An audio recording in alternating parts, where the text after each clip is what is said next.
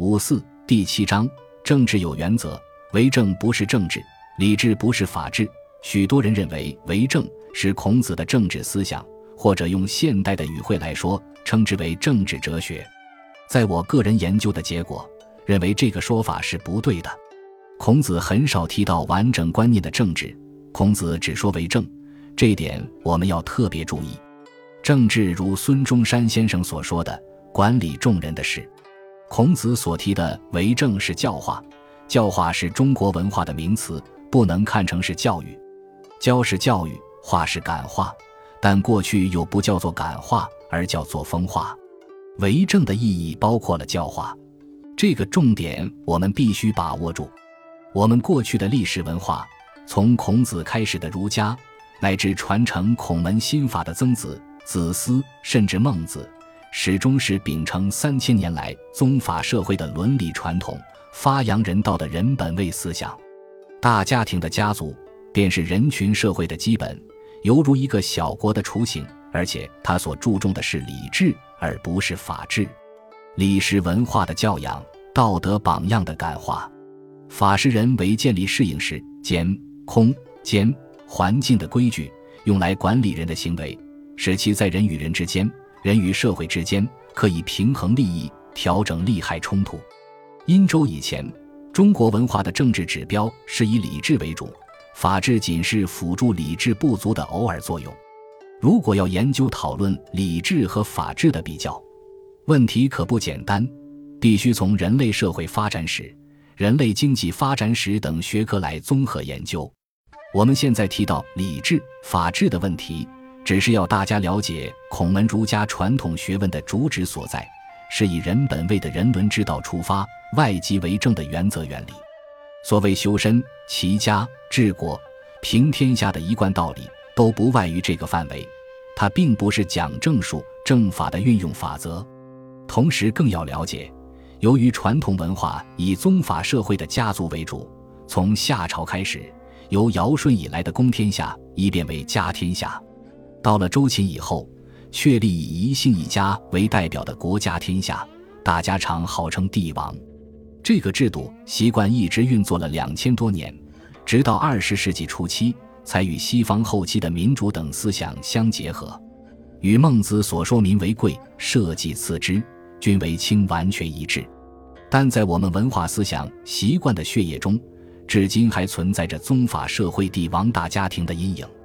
那么，原本《大学》关于治国必齐其家的原文是怎样说的呢？所谓治国必先齐其家者，其家不可教而能教人者无之。故君子不出家而成教于国。在这一节里，先要了解所说的“教”字，照传统文字学的解释，“教者孝也”这个字的内涵便有教化、教育和效果的意思，因此。便知他所说的是人人要求自己的学养，发挥外用。王先要从齐家做起，而且更要了解这个“齐”字，在传统文字学的解释上有平等、平衡、持平、肃静的内涵。因为你从成人而进入大学的阶段，即以养成致知、格物、诚意、正心、修身的内明、圣之学，自然也可以因身教而影响自己的家人。使他们能够了解做人处事的标准方向，而使整个家庭安和乐利。假使对于亲如家人都不能达到教化、教育的影响效果，那么你说替别人做事业反而能教化、影响大家，那是肯定不可能的。所以说，一个真有学养的君子，即使不走出家门一步，也能够对整个社会、国家起教化、教育的影响。大学中有关建立和颁布法令的基本原则，所谓“是故君子有诸己而后求诸人，无诸己而后非诸人。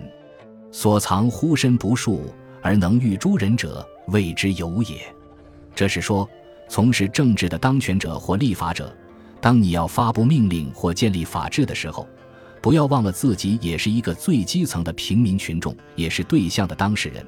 只是现在立场不同，处境不一样而已。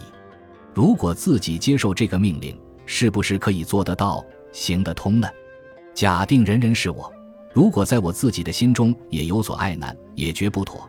那就不能随便下令或立法而要求别人遵守了。不过，这几句话的内涵很广，也很重要。它是有关法律和政令的法理问题，也就是法律学的哲学问题。人类的社会原本无法，法由人造，令自人心。以传统的文化历史来说，夏、商到西周的时期，姑且统归在礼制的社会。